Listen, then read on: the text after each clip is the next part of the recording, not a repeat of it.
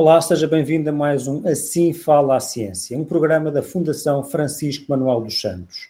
Todos os dias temos um novo convidado para nos falar da ciência do novo coronavírus, às 19 horas, através das redes sociais, mas pode depois ser visto em qualquer altura.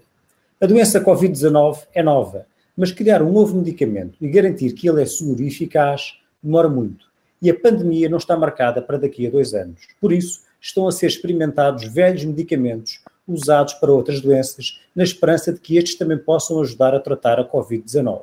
Ao mesmo tempo, a investigação fundamental não está nada. Vamos sabendo cada vez mais sobre o vírus, acerca das proteínas e modo de funcionamento. Há uma corrida para criar medicamentos feitos à medida do novo vírus. Para esses medicamentos do futuro, ainda há um longo caminho pela frente. O meu convidado de hoje é David Rodrigues, médico de família e docente na Nova Medical School. É também um dos responsáveis pelo projeto Evidência Médica, que se tem dedicado a divulgar informação atualizada sobre a Covid-19. Bem-vindo, David Rodrigues. Olá, David. Rodrigues, demora tanto tempo a aprovar um novo medicamento para uso humano? Bem, eh, desde já, obrigado pelo, Convite. Bem, medicamentos de uso humano. Em tempos normais, um novo medicamento para uso humano demora algo como 8 a 12 anos a ser desenvolvido. Há todo um ciclo uh, em que esse ciclo tem dois objetivos: demonstrar eficácia e demonstrar a segurança desse medicamento em causa. Mas, resumidamente, esse ciclo tem seis etapas entre a ideia do medicamento e até esse medicamento efetivamente chegar às pessoas. Uma fase inicial de investigação e desenvolvimento, em que há ideias em, em função de do estudo do mecanismo das doenças são desenvolvidas algumas moléculas que tentam atuar em algum desses mecanismos. Muitas ideias não passam disso ideias, outras chegam mesmo à fase uh, em animais, que é, uma, que é, uma, fase antes de chegar aos humanos, uh, é feita em laboratório com ratinhos. Algumas dessas ideias desenvolvem-se, mas a maior parte delas não passam dessa fase até chegar depois a uma fase 2 aos ensaios em humanos, que são é, é a fase mais clínica, ensaios clínicos. Estes ensaios em humanos normalmente têm quatro fases, as três iniciais vão, vão testar essencialmente segurança, eficácia e, e se o fármaco é uma mais-valia quando é comparado com, com fármacos já existentes, e estes ensaios só acontecem se for cientificamente e eticamente uh, aceitáveis. Uh, neste caso, o Infarmed, no nosso caso, é o Infarmed quem assegura isso mesmo. A fase 3 é a fase em que os medicamentos entram no mercado. Se todas as fases anteriores são, são cumpridas e o medicamento demonstra então a segurança, a eficácia e que de facto é uma, uma mais-valia, a farmacêutica faz um pedido ao Infarmed para o fármaco entrar no mercado. Mas é necessário e continua a ser necessária a vigilância sobre a segurança do medicamento. São os tais estudos, então, de fase 4, já com o medicamento uh, no mercado e as pessoas uh, a utilizarem. Mas, além destas, uh, destas análises, há toda uma, uma garantia de qualidade na utilização dos, dos medicamentos, que são a fase 4, 5 e 6 do ciclo do medicamento, que desde o fabrico, à fábrica, às máquinas, às doses, aos lotes, às embalagens, a quem é que pode ou não uh, dispensar os fármacos. No nosso caso, medicamentos sujeitos à receita médica, só um médico é que pode uh, receitá-los e só as farmácias é que os podem uh, dispensar. E depois a utilização. O Infarmed assegura igualmente que a utilização, os lotes, as doses, os efeitos adversos são vigiados e, se eventualmente, retirados em caso disso. E de vez em quando há notícias que o lote do fármaco X é retirado justamente porque o sistema está a funcionar. Mas daí ser tão demorado e demorar estes 8 a 12 anos, eh, às vezes, a, a um fármaco vir desde uma ideia até ele efetivamente chegar às pessoas. Em tempos de Covid, esse, esse tempo não, não existe. Nós necessitamos, de facto, dos fármacos já, não é? E é isso que nos traz a, à conversa de hoje, é como é que se resolve esta situação quando não há tempo para desenvolver fármacos. Uh, recorrer a medicamentos antigos para tratar doenças novas é uma estratégia que tem casos de sucesso, que já teve casos de sucesso? Sim, há casos, há casos de sucesso. Um exemplo, zidovudina foi originalmente desenhado como um fármaco anticancro, uh, mas em 1987 a FDA reconhece-o como eficaz contra o HIV, ou seja, é um fármaco originalmente desenhado com o objetivo, mas depois acaba a ser utilizado. Mas há outros casos. Por exemplo, um caso muito, muito reconhecido é o caso da aspirina. A aspirina é inicialmente uh, usada na dor e na febre, há muitos anos atrás, mas no final do século XX verifica-se que ela tem eficácia a evitar infartos do miocárdio, infartos de novo, segundos infartos, vamos dizer assim. O próprio Viagra tem uma história muito interessante de, de, utilização de um fármaco que é desenhado para uma coisa e acaba a ser utilizado noutra. O Viagra é, é, é inicialmente desenhado como fármaco para a tensão alta e a angina de peito, mas verificou-se nos ensaios clínicos que um efeito uh, secundário interessante era de facto que os homens mantinham ereções mais tempo e duradouras. E, portanto, hoje em dia os papéis inverteram-se. Aquilo que, que, foi um efeito secundário observado no, no ensaio clínico é hoje a indicação e as indicações originais são hoje, são hoje efeitos secundários quase desse fármaco. Mas pronto, quase todos os fármacos utilizados utilizados agora na Covid-19 estão a ser utilizados com, neste, neste âmbito. São fármacos inicialmente desenhados com um âmbito que estamos a tentar ver se tem eficácia e segurança uh, nos doentes com Covid-19. Falemos de, então da polémica cloroquina e hidroxicloroquina, medicamentos usados inicialmente para o tratamento da malária e que têm sido defendidos por alguns como um tratamento eficaz para a Covid-19. O que é que nós sabemos sobre isso? Sabemos em concreto e muito rapidamente que não temos dados que sustentem eficácia e temos uh, alguns dados que nos podem fazer levantar questões de segurança. Uh, e, portanto, aqueles, aquele ciclo todo do medicamento que visa demonstrar eficácia, segurança e se é ou não uma mais-valia, em relação a estes dados, em, em estes fármacos em concreto, aquilo que temos até hoje é não temos uma prova uh, real de maior eficácia. Há indícios disso, mas também há indícios de questões de segurança relevantes. Uh, uma esperança que se tem mantido é, é a do uso do medicamento Remdesivir, desenvolvido inicialmente hum. para o tratamento da MERS e do ébola. Esse, para esse, hum. que provas é que existem que possa ser eficaz para a Covid-19? Isso, é, isso é, é, o tema do momento e é, e é sem dúvida uma forma que vai dar que falar até por tudo o que envolveu a forma como os dados deste fármaco têm vindo a público. Acho que há várias lições a retirar. Mas o Remdesivir é mais um exemplo de medicamentos que são desenhados para uma doença e orientados para outra. Como disseste bem, foi um fármaco desenhado para o MERS e, e o ébola, uh, e há alguma esperança neste fármaco porque há indícios que, que ele pode ajudar doentes severos, ou seja, doentes com uma doença muito intensa e severa, com Covid-19. No entanto, no entanto, voltamos à questão do rigor na execução dos ensaios clínicos. E porquê? Porque alguns estudos que, que têm vindo a, a, a público ou, ou, até às revistas médicas em relação a este fármaco têm erros metodológicos sérios, vamos dizer assim.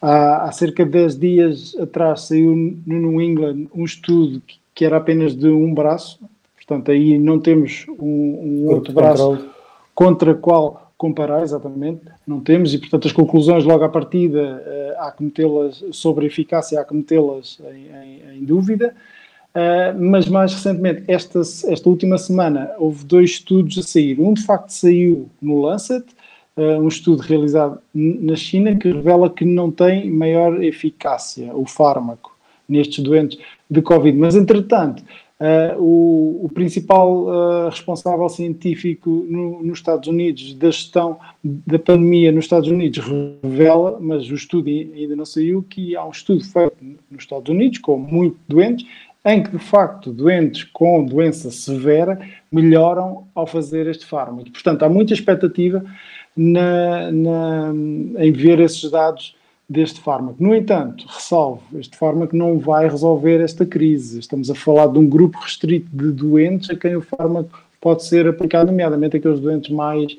mais graves. No início da, de, desta crise, ouvimos muito falar do uso de medicamentos para tratar a infecção com o HIV eh, e usá-los para tratar a Covid-19. Estas notícias, no entanto, têm desaparecido, pelo menos que eu tenha notado. Hum. Esses tratamentos para o HIV poderão resultar para a Covid-19? Repara, há, há, imensas linhas de investigação a tentar uh, ver se fármacos que já temos de facto funcionam. Eu vi dados de, há uma semana e tal atrás, havia 291 ensaios clínicos registados a testar moléculas uh, na Covid. Alguns deles, de facto, são uh, antivirais, uh, usados no HIV, mas a dia de hoje não temos dados de eficácia de nenhum desses fármacos. Mas se podem vir a ser eficazes, sim, sim, podem vir, oxalá, oxalá algum deles revela eficácia, mas não há, não há indícios nesse sentido. Algumas empresas, como a Sanofi, por exemplo, anunciaram ensaios clínicos com medicamentos que contêm anticorpos, inicialmente pensados para outras doenças. Também investigadores na Holanda anunciaram um anticorpo que é capaz de neutralizar o SARS-CoV-2. Poderá um anticorpo saído de uma prateleira ser um tratamento para a Covid-19? Olha, eh, pessoalmente é uma linha que eu coloco muitas esperanças. Ainda ontem na, na revista Nature foi, foi publicado um artigo que revela que, recorrendo justamente ao, ao anticorpo monoclonal, conseguiram neutralizar o vírus, mas uh, em laboratório. E, portanto, agora é preciso avançar para testes em humanos. No entanto, há indícios fortes que podem resultar em humanos da mesma forma que outros anticorpos já, já funcionam. Uh, o lado negativo é que normalmente são, são tratamentos muito caros, mas os indícios são, são, são muito bons e os anticorpos doentes recuperados da Covid-19 poderão ser como tratamentos? Sim, uh, não vão resolver outra vez mais esta pandemia, mas podem ser um recurso relevante, uh, especialmente em doentes moderados, não tanto nos severos, porque nesses até existe risco de, de agravar. Nós sabemos que alguns doentes desenvolvem uns estados inflamatórios muito, muito intensos e muito ativos. Nesses doentes, são os tais doentes muito severos, pode não ter interesse, mas há alguns indícios uh, que uh, o plasma de doentes que recuperaram pode ajudar outros doentes. De facto, há um estudo nacional a arrancar, um, um ensaio clínico, multicêntrico. Até agora o que temos são apenas uh, relatórios de casos, uh, nomeadamente recordo um no, no JAMA em que cinco doentes, apenas cinco, portanto são apenas indícios, cinco doentes recuperaram mais rapidamente utilizando esta técnica. E portanto é sem dúvida uma técnica que vamos estar atentos a ela. Um, e uma dúvida, uma dúvida geral, os, os ensaios clínicos feitos em contexto hospitalar de urgência com velhos medicamentos têm problemas metodológicos específicos inerentes que possam limitar a confiança que temos nas suas conclusões? Sim, é, é assim, um, ensaio clínico no global é um, é um estudo experimental difícil de executar, porque há vários pontos onde eles podem correr mal, eh, desde escolhermos mal os doentes, a intervenção, não estarem todos ocultos, há imensas, imensas formas onde isto pode correr mal. O facto de usarmos uh, em contexto hospitalar uh, faz com que a nossa população seja população doente, normalmente idosa, ou seja, mais velha, normalmente com muitas doenças no mesmo indivíduo.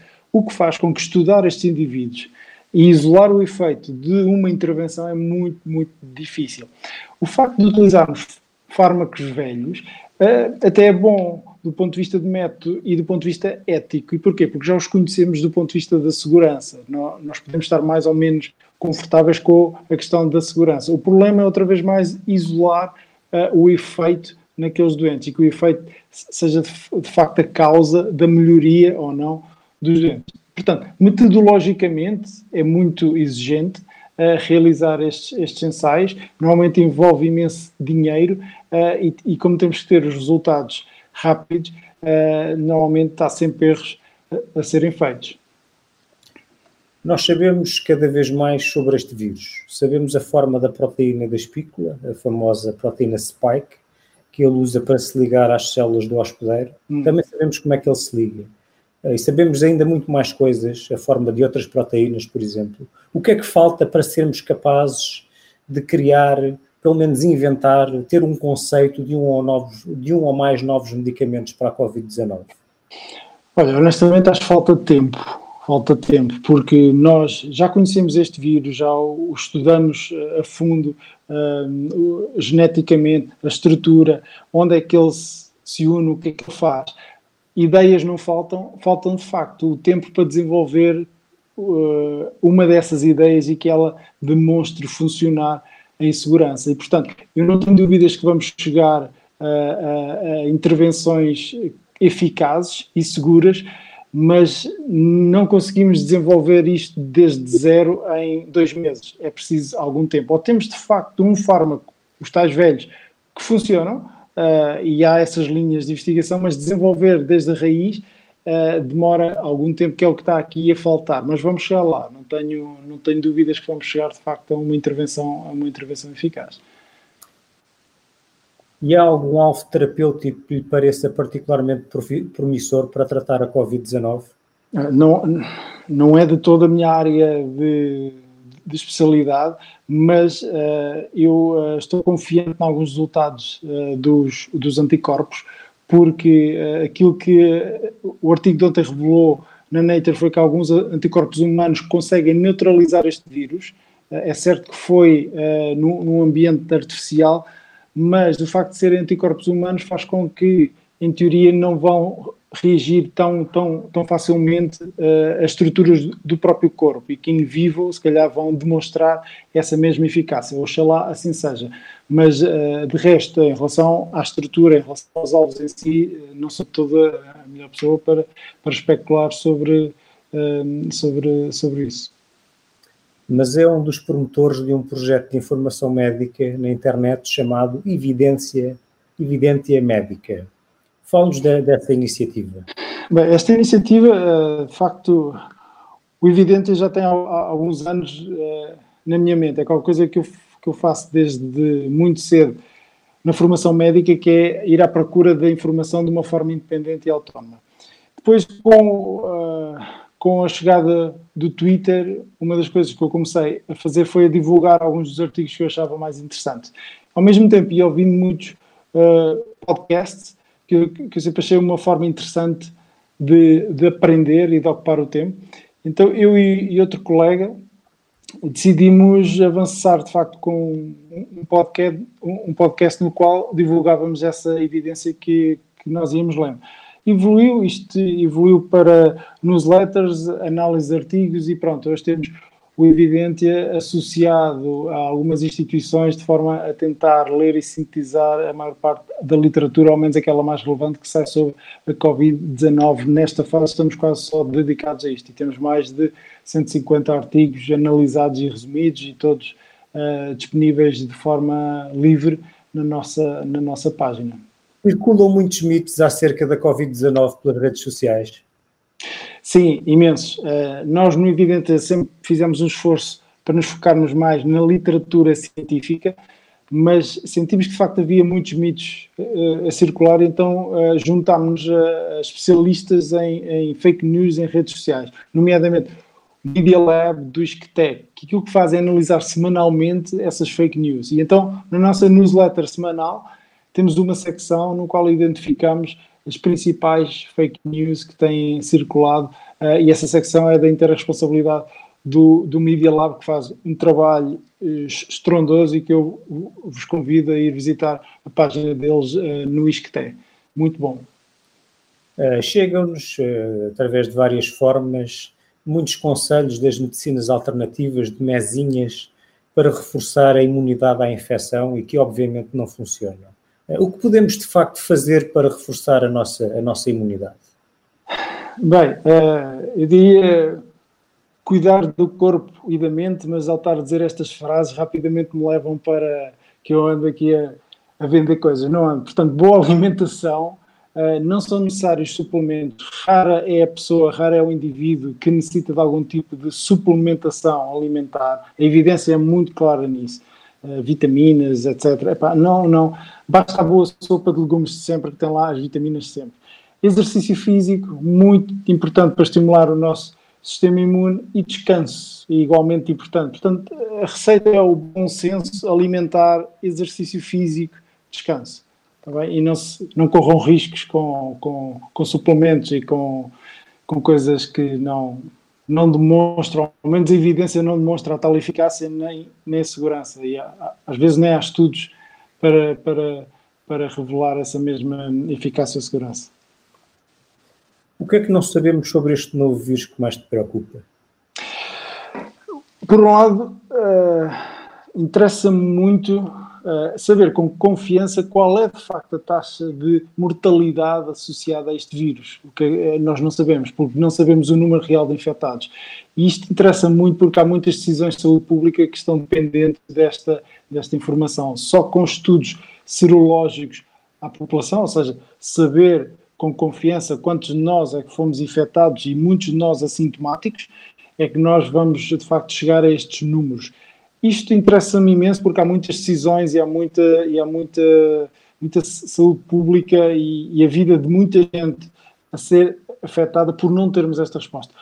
Por outro lado, interessa-me saber sobre a imunidade que este vírus induz ou não, porque só aí é que se pode atuar a nível de vacinas. Há bons indícios a dizer que, de facto, eh, este vírus pode gerar imunidade, mas não sabemos a quanto tempo é que ela dura e se, de facto, uma vacina pode evitar novas infecções sobre este vírus. E, portanto, estas duas questões acho que estão no topo da minha mente sobre aquilo que eu gostava mais de saber. Obviamente, se tivéssemos um fármaco que resolvesse, resolvesse esta infecção uh, aos dois dias dos sintomas, era, ótima, era uma ótima notícia, mas já estamos um bocadinho longe de desenvolver este, este fármaco. E o que é que mais lhe dá esperança? O que, o que me dá esperança, no fundo, foi o facto de nos unirmos todos, uh, a comunidade científica, à volta deste tema, o que me faz com que o melhor do ser humano venha ao de cima, esta união, ou seja, o mundo todo está à procura de algumas respostas e vamos obtê-las muito rapidamente, estou certo disso, porque justamente estamos todos, uh, especialmente na comunidade científica, isso é visível, uh, estamos todos unidos à procura das respostas. E, portanto, enquanto isto, isto for assim, não entrarmos em ocultações de dados uns aos outros, porque vou ver se, vou ver se chega a resposta antes que tu, Uh, estou convencido que vamos de facto chegar a, a, a, muito boas respostas rapidamente. Muito obrigado, David Rodrigues, e obrigado a si que assistiu a mais este Assim Fala a Ciência. A ciência vai continuar a falar já amanhã com o médico Ricardo Mexia. Iremos falar de medidas de saúde pública. Até lá!